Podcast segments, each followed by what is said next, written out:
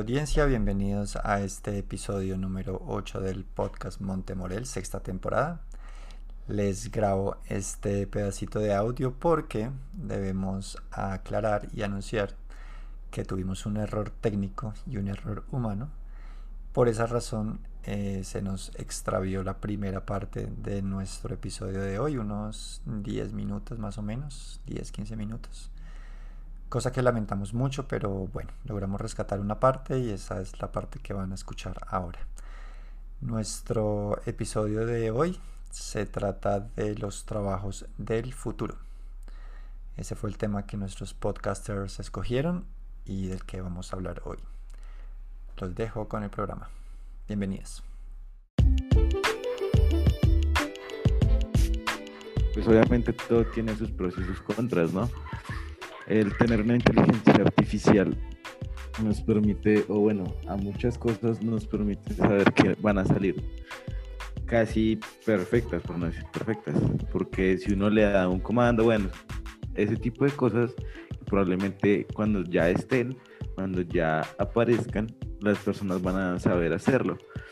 Pues sí, también lo que dice Cami es verdad, que tengamos inteligencia artificial significa que puede haber mucho desempleo, porque pues como te digo, las empresas y las fábricas van a querer es eso, que esa parte es lo más nuevo. Y pues también puede que se creen robots, eh, pues para que ayuden en la casa, tipo barriendo, haciendo el aseo personal y eso, ¿no? O sea, el aseo de la casa, barrer, trapear, bueno, lo que uno pues ya sabe, ¿no?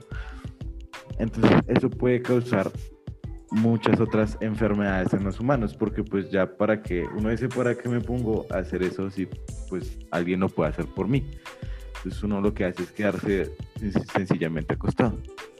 Y pues de lo que hablaba Dieguito, es que si ya los anuncios en YouTube se están volviendo muy repetitivos, como que, como que si quiero ser mi propio jefe, eh, creo que no quiero ser mi propio jefe. Gracias. Entonces, entonces pues nada, eso. No sé qué opinan. Bueno, em, de acuerdo a lo que dijo Cami, de que, y lo que acaba de decir ahorita Juan, de que pronto por la inteligencia artificial o los robots o cosas así, o la tecnología en general, eh, nos vamos a volver perezosos. Yo pienso que quizás este debate no es la primera vez que sale y no específicamente con inteligencia artificial. Y no podemos remontarnos a, no sé, cuando se inventó el computador. Entonces el, la calculadora humana, por así decirlo, dijo, no, entonces ahora van a ser perezosos y, y los cálculos se los va a hacer el computador y, y ya no se van a necesitar pues personas que hagan cálculos, ¿sí? Más adelante, pues quizá esas personas que decían eso no estén vivas, probablemente. Pero eh, más adelante se vio que el computador ayuda muchísimo, ¿sí? O sea, es una herramienta que, claro, te puede hacer todo si tú no la sabes aprovechar, pero si sabes sacarle jugo y no te quedas quieto, puedes llegar a hacer muchas cosas porque te está brindando una facilidad, eh, o sea, bastante amplia.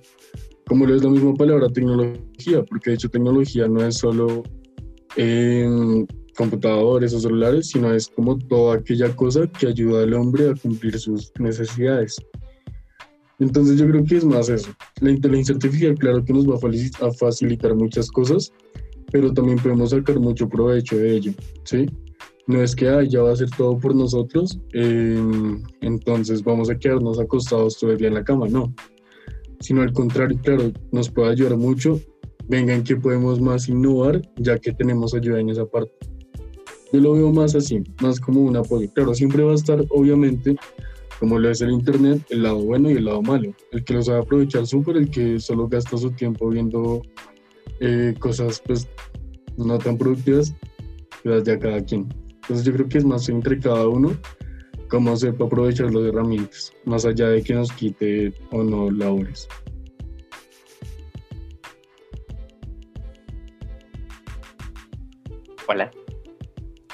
Pues el debate de lo de, de, lo de la pereza no tiene que ver con la, con la tecnología. Por ejemplo, los romanos les parecía una idea bastante mala que se usase papel para, eh, para el baño. Porque los chinos eh, fueron los que idearon eso, gracias a, pues, muchas gracias a China por inventar eso. Eh, porque antes los, los romanos tenían la mala costumbre de usar la mano para limpiarse y luego se la lavaban. Y pues pensaban que era una falta, que era como un gasto súper innecesario de dinero y de papel que pues en entonces era muy escaso. Eh, pues por eso, para, para gastarlo en tal acción. Y pues mira, actualmente eh, las hermosas y dulces y amables Karens que abundan en, en, cada país, no, no, no, van primero por la sección de comida, van por el papel higiénico. Si saben, si saben, de, si saben de dónde viene el, la palabra que dicen los mexicanos de aguas. ¿Por qué? Que, porque viene del, de, de, la, de, esa época, me hiciste acordar, de los romanos, que pues ellos, eh, como sabemos, inventaron los primeros eh, acueductos, ¿no? Y, eh, pero antes entonces la manera de deshacerse de los desechos humanos era por las ventanas con un balde. Y eh, obviamente eso hacía una ciudad muy sucia. Eh, y la gente abría la ventana y decía aguas. Eh, y el que estuviera abajo pues tenía que, que, ponerse pilas. Por eso los mexicanos dicen aguas para que uno se ponga pilas. Porque si, de etimología con Diego. Sí, si no te pones pilas te cae caquita encima. bueno, uh, muy, muy interesante eh, lo que mencionábamos pues de la, pues para mí yo creo que, que siempre va a haber como esa, como, como, esa percepción de ahora qué vamos a hacer, ¿no? O, ahora quién va a cubrir los, em, los, estos empleos, o ahora nos vamos a volver más poderosos. Eso es, creo que eso es normal y uno podría estudiar un poco la historia, ya que tenemos también aquí a, a, a una aficionada a la historia. Eh, estudiar la historia de cómo esos cambios siempre traen esas reacciones y siempre viene también un pensamiento como un poco de no saber qué viene ahora, ¿no? Pero de alguna manera siempre han surgido nuevas profesiones, siempre han surgido nuevos haceres. Eh, a mí no me parece tan descabellado, y lo hablábamos en otro programa con José también, con José Chape. Saludos para José si nos estás escuchando. Eh, no me parece tan descabellado una sociedad en donde eh, la inteligencia artificial y los robots, si logramos aumentar también el, tema de robótica, pudieran sostener económicamente, a partir de sus actividades económicas, nos pudieran a nosotros, seres humanos, sostener algunas cosas que no necesariamente hiciéramos por el afán económico de un empleo, sino porque es eh, algo que ya nos guste muchísimo, de mucha pasión, así no nos dé un peso, pero, pero que esa, ese dinero que están recogiendo las máquinas o que están produciendo las máquinas y la inteligencia artificial nos permita a nosotros como seres humanos desprendernos un poco de la, de la inquietud y que para la gran mayoría de personas en este momento del planeta es un peso, porque realmente para muchos es así, el, me tengo que levantar día a día a rebuscarme eh, la plata con la que voy a sobrevivir. Entonces a mí no me parece tan descabellada una sociedad así de que nosotros nos pudiéramos desprender de ese peso y dedicarnos a cosas más humanas eh, y menos industriales. Eso pienso. Pues, eh, Diego, antes que nada, ¿ustedes saben por qué vemos historia en los colegios?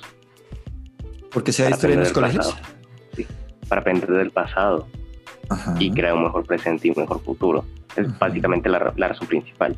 Hay otras razones que no he mencionado porque no vienen al caso, pero pues es, lo ideal es, es analizar la historia, analizar todo lo bueno y todo lo malo que pasó y aprender de eso. Hemos aprendido de las cruzadas y de las millones de personas que murieron en, en los conflictos. Digamos que sí, mucha gente lo ha hecho, mucha gente reflexiona sobre, por ejemplo, los campos de concentración como Auschwitz y, o los los campos de concentración de, de, Japón o algo así. Se reflexiona mucho sobre lo que, lo que pasó para el futuro, pero, por, pero es que también otra rama que tiene la historia y es crear un futuro. Digamos, yo, eh, hace menos de un mes estaba, estaba en la en la Expo de, de este año que era virtual y pues eh, se nos hizo una charla a los pocos que estábamos interesados en la en la, la carrera de historia y es de cómo se ha podido predecir el futuro.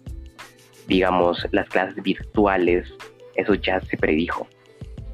Se predijo, no, no como la forma en la que lo esperaban, pero se predijo eh, en el 1910, 1900, 1900, antes de la Primera Guerra Mundial, antes de la muerte de, de, de Francisco Fernando, de Adolf Hitler, se predijo cosas como esto, el uso de teléfonos, el uso de computadores, pero no de la forma que ellos esperaban, porque ellos no saben con qué tecnología.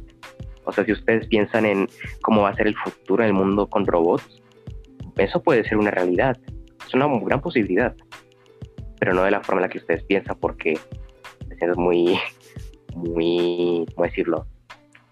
No se puede predecir al 100%, simplemente es una teoría que se puede llegar eh, a cabo como teoría, pero no como práctica y no sé, vamos de regreso con Asimov. Hablábamos de cómo era posible que en un futuro civilizaciones con robots existiesen. Eso ya se, tenemos una idea de cómo sería gracias al mundo de Asimov, ya que nos da como una especie de teoría. Pero la práctica es algo que se va a tener que hacer eh, a partir de esta generación, con la, toda la gente que vaya a estudiar, todas las que tenga que estudiar para hacer una sociedad entera, más avanzada, por lo menos de tipo 1, que pueda controlar el sistema solar. Y no, la de tipo 1 es de los planetas, pero bueno, aparte de esto, yo menciono otra cosa. Eh, ah, sí, que Asimov también en 1984 también predijo mucho más de, de forma mucho más específica las redes virtuales. Nosotros actualmente estamos en Zoom. Para los que nos estén escuchando unos años en el futuro, estamos en Zoom siempre te dijo el, uso de Zoom y otros programas como Teams o Meet. Gente como ese Casimov, que usa el pasado y lo que ya conocemos actualmente para darnos una teoría cómo hacer el futuro. Pero repito, una cosa es la teoría, otra cosa es la práctica. Igual que lo que hablamos en el podcast anterior del comunismo. Listo. Chévere, gracias. Yo te, te que yo concuerdo mucho contigo y lo que decía Alejo también hay trabajos que se pueden hacer mucho más fácilmente con, con máquinas. Por ejemplo, la, las producciones en serie, ¿sí? Eso perfectamente, y de hecho, yo creo que ahorita muchas producciones en serie son hechas por máquinas, ¿sí? Ese es un ejemplo. Y más bien nosotros, los seres humanos, te cito a ti, Diego, como bien lo dijiste, dedicarnos a cosas más humanas, ¿sí? no sé, por ejemplo, yo siento que la educación, mm, o sea, sí o sí tiene que ser de humano a humano. ¿Sí? Claro, están los videos y yo qué sé, te lo pueden explicar una inteligencia, pero nada como la calidad de humano a humano, ¿sí? Eh, cosas así que son muy humanas. Entonces, claro, van a desaparecer muchos empleos pero a su vez van a aparecer más o quizá nos vamos a dar cuenta que hay más empleos más humanos que una simple elaboración de unos, de unos zapatos. ¿Sí? Pues yo creo que ahí es donde radica esa, esa diferencia, esa línea. De acuerdo. Yo tengo una pregunta abierta para, para la mesa. Y es, em, ¿alguien cree que, que, ese panorama, digamos, un poquito, un poquito más apocalíptico de, lo, de las máquinas tomando, tomando gobierno de los seres humanos, eh, llegue a pasar, como lo que vemos normalmente en las películas de Hollywood, de que las máquinas se toman el mundo. Pues la verdad, o sea, así tal cual no creo. Yo creo que hasta de pronto sí haya como un, unas pequeñas discusiones sobre la inteligencia artificial así como más, más avanzada, pero pues igual el hombre siempre ha logrado como seguir como subiendo su nivel de supervivencia porque... O sea, igual yo creo que sí, no sé, llegó a algún punto de las, de las que, de las, así como los robots tipo película. O sea, igual yo creo que nosotros, o sea, nos podríamos como defender, o bueno, yo no sé. Porque pues, o sea, sí, por ejemplo, además nosotros seríamos los que creamos las máquinas, así que pues nosotros sabríamos cómo eh, desarmarlas o cosas así. Ok, ok. De hecho, no sé si sabían, pero la técnica de una inteligencia artificial para aprender es como la de un perrito. o sea, le llaman así. Ajá. Porque es, lo hiciste bien, toma tu premio. Le, lo hiciste mal, vea su castigo. Los invito, no sé, y a la audiencia también, a que vean un video que se llama eh, La inteligencia artificial juega Flappy Bird o aprende a jugar Flappy Bird, una cosa así. Entonces le pone uno de los parámetros al principio, ¿no? Bueno, en el video. Si choca con un tubo o con el techo o con el piso, eh, pues es como menos un punto como castigo. Pero si logra pasar un tubo, es más un punto. Entonces, ya después de como después de 100 intentos, por fin la inteligencia logra pasar por el primer tubo. Entonces, al darse cuenta que eso le da premios, intenta seguir así y así tal. Entonces, no es que le enseñemos, sino que prácticamente es premiarlo o premiarla para que ellos aprendan solos. Entonces, no sé, es súper interesante eso precisamente porque quién sabe hasta dónde llegue esa inteligencia. Pero sí, más o menos así funciona. Pues, Diego, yo quería responder tu pregunta. Y es que ahí estamos retomando a lo que estaba diciendo de la teoría y la práctica, porque lo, hemos, lo que hemos visto en Hollywood desde las, eh, las películas más viejas que hay hasta las, las más clásicas como Terminator o, o La Matrix, que ya la hemos referenciado antes. Eso- esas son cosas que hemos pensado, que nacen de, de, de la teoría, de lo que nosotros estamos pensando que va a ser el futuro. Algo- Es una posibilidad que puede pasar. Y si llega a pasar, no va a ser como la pensamos. Porque, y les repito, el mundo cambia bastante. Eh, pues eso. Lo veo posible. Es muy. Siempre, siempre una pequeña posibilidad. Súper mínima, pero siempre la hay. Va a ser igual a lo que se ve en las películas con un Arnold Schwarzenegger eh, musculoso que venga, con, que venga a dispararnos, ¿no? va a ser tan así, o sea, no no, no va a ser un apocalipsis tan glamuroso. ok, ok.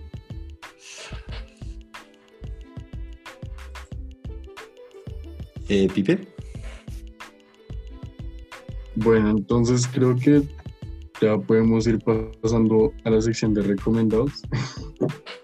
entonces, eh, Dieguito, ¿qué recomiendas a toda la audiencia? bueno, yo le recomiendo una película muy, muy relacionada con, eh, con este tema que me estuve pensando mientras estaba escuchando los varios de ustedes. Se llama Her. H-E-R como ella en inglés. Eh, y, y es la historia de un tipo que se enamora de un sistema operativo. Y tiene, no les voy a hacer para nada el spoiler, pero tiene un final bien, bien curioso que nos hace mucho pensar en muchos temas que hemos tocado hoy, en ese término de, independe- de la independencia de esta inteligencia artificial. Y en serio está, yo creo que está en un top, top 5 de mis películas de todos los tiempos. Y no es tan conocido, pero además tiene un, un actorazo que es eh, Joaquín Phoenix, el del Joker. Entonces, súper actor también. Recomendado. Ok, yo voy a salirme de- del tema de los robots porque, pues, obviamente ya recomendé antes a Isaac Asimov, Dale, recomendé dale. la fundación que no es de robots, es más sobre una especie de Star Wars más filosófico y maduro. Pero mi recomendación de hoy, eh, ahí se me acaba de ir. ¿Cuál era? No, se me fue. Ahorita viene, ahorita viene. Vamos a dar la palabra a Juan mientras. Ya, ya, ya, ya, ya está, ya está. Dale. Eh, les recomiendo eh, que vean como algo que yo llamo la televisión basura o los, los programas, esos realiticios entre comillas que dan en, en la Fox, en TLC y eso. Mi favorito son los de Gordon Ramsay porque me encanta verlo insultar a sus cocineros. Ok, Hell's Kitchen es oro. Mira, yo, yo me he visto cuatro temporadas de Masterchef de Estados Unidos. Solo recuerdo cuatro cuatro concursantes. ¿Y por qué me vi las temporadas enteras? Por Gordon Ramsay. Así que si quieren desestresarse y quieren mantenerse despiertos por la noche, busquen algún video de, de recopilación de Gordon Ramsay o veanse algún capítulo.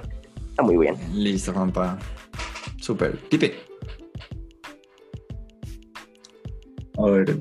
mm, como les dije últimamente, estoy viendo mucho acerca de, de este tema. Entonces los invito a que, a que se informen un poco más. Por ejemplo, hay un video que se trata del Big Data, es decir, como la recolección de tus datos de Facebook, de YouTube, de Instagram, cosas así, ¿sí? Entonces, por ejemplo, aprendí que eso sirve no porque quieran controlarnos y, y saber nuestra vida a detalle, pues porque son muchos, pero muchos, mucha información, sino que para que las inteligencias artificiales aprendan. Para eso es que recogen datos. Entonces, no sé, son temas muy curiosos. Recomiendo videos de, de ese tipo. Es lo que recomendaría en este video. Super, Pipe. Vamos a dar la palabra a Juan. Eh, pues yo quiero recomendar un juego que he estado jugando estos días que se llama Genshin Impact y que creo que todo el mundo lo conoce. Oh, sí, lo están jugando harto. Sí, es un juego gacha esos de que tienes que pagar, pero si tú no eres así de pagar tanto, es un juego divertido. Ok, listo. Genshin Impact para todos. Listo, Juan Camilo. Listo. Am, pues yo recomiendo pues que que, que, que- que vean todas las películas futuristas eh, que son algunas sí están interesantes otras sí las hacen un poquito un poquito más no se entiende mucho la trama de la película Ujú. y pues nada que espero les haya gustado este podcast yo me despediré ustedes acá seguirán con las recomendaciones Entonces, muchas gracias a todos Listo, Juanca. Gracias, gracias por la recomendación y por acompañarnos. Chao, chao. Eh, Camila. Yo me voy a salir del tema, pero les quiero recomendar que vayan y sigan a la Fundación Doxan Hooks en Instagram y vean todas pues las historias y ayuden a, a los perritos de la calle. Súper, no, qué genial. Súper, sí, súper recomendado. Gracias, Cami. Qué buena recomendación. Súper, súper. No, nunca, habíamos, nunca habíamos recomendado como alguna fundación, algo de de- caridad antes. Un día hablamos de animales. Que nunca hemos hablado en seis temporadas, nunca hemos hablado. Listo. Eh, um, ¿Quién falta? Alejito, ¿ya recomendaste? No, no, señor. ¿Algo para recomendar? Que me sigan en. No, mentiras. Eh, no, pues. que no sé. Pues que, digamos, lo que a mí me gusta hacer es, no sé, improvisen, rapen, Improvisar. hagan beatbox, cosas así. Súper genial. De las cosas que más le hace falta a la mayoría de personas, la capacidad de improvisación. Mm. Súper, súper, súper Alejito. Y Andrés Martínez. Recomienda por lo menos tu canal como hiciste en la segunda temporada. No, porque ya recomendé eso. Otra recomendación, Andrés. No, pues les recomiendo que si están viendo este podcast eh, entre estos cuatro días que jueguen Overwatch en Switch gratis, que ahora mismo lo estoy jugando y, o sea, se ve- o sea, luce malo, pero de verdad con la experiencia así de los 60 FPS y todo, está muy bueno. Solo Y está- por cuatro días. ¿Y está entonces, gratis, solo, está gratis solo en la Switch? ¿O en todas Sí, las en este momento solo por el Switch Online, entonces les recomiendo Overwatch. Sería como mi recomendación así de los cuatro días y recomendación así de la Como un life hack. Pues que, no sé, que Listo. tengan salud, porque ya no sé, no sé si ya he recomendado que tengan salud, pero pues recomiendo que tengan lo salud. Porque sin salud no pueden seguir adelante.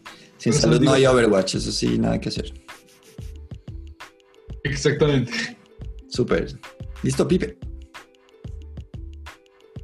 Listo, pues creo que eso fue todo por este noveno capítulo de podcast. Muchas gracias a la audiencia, al- a los países lejanos hasta donde llegan esta, estos podcasts. Irlanda, Irlanda. Hola, Irlanda. Pues nada, que muchas gracias por, por el apoyo que le dan a todo esto. Entonces, pues nada, hasta la próxima. Muchísimas gracias. Listo, despidámonos. Micrófonos. Adiós. Chao. Chao. Apoyen. Listo, muchachos. Súper. Ah, listo, nos quedan dos semanitas nomás, ¿no? Entonces ya, ya va a pensar en... Deberíamos hacer un Los especial. temas. Hagamos el de las teorías conspirativas que se va a estar muy bien. Deberíamos traer un invitado dentro de ocho días. Oye, sí. Bueno, piénsenlo. Pero para eso necesitamos pensar en tema. Cualquier cosa Creo que por esta es la única temporada sin invitados. Mm. Chao muchachos, me encantó compartir con ustedes. Igualmente. Chao. Diego. Se cuidan mucho, Cuida. descansen. Teorías conspirativas, Diego. Recuerda, piensa en eso.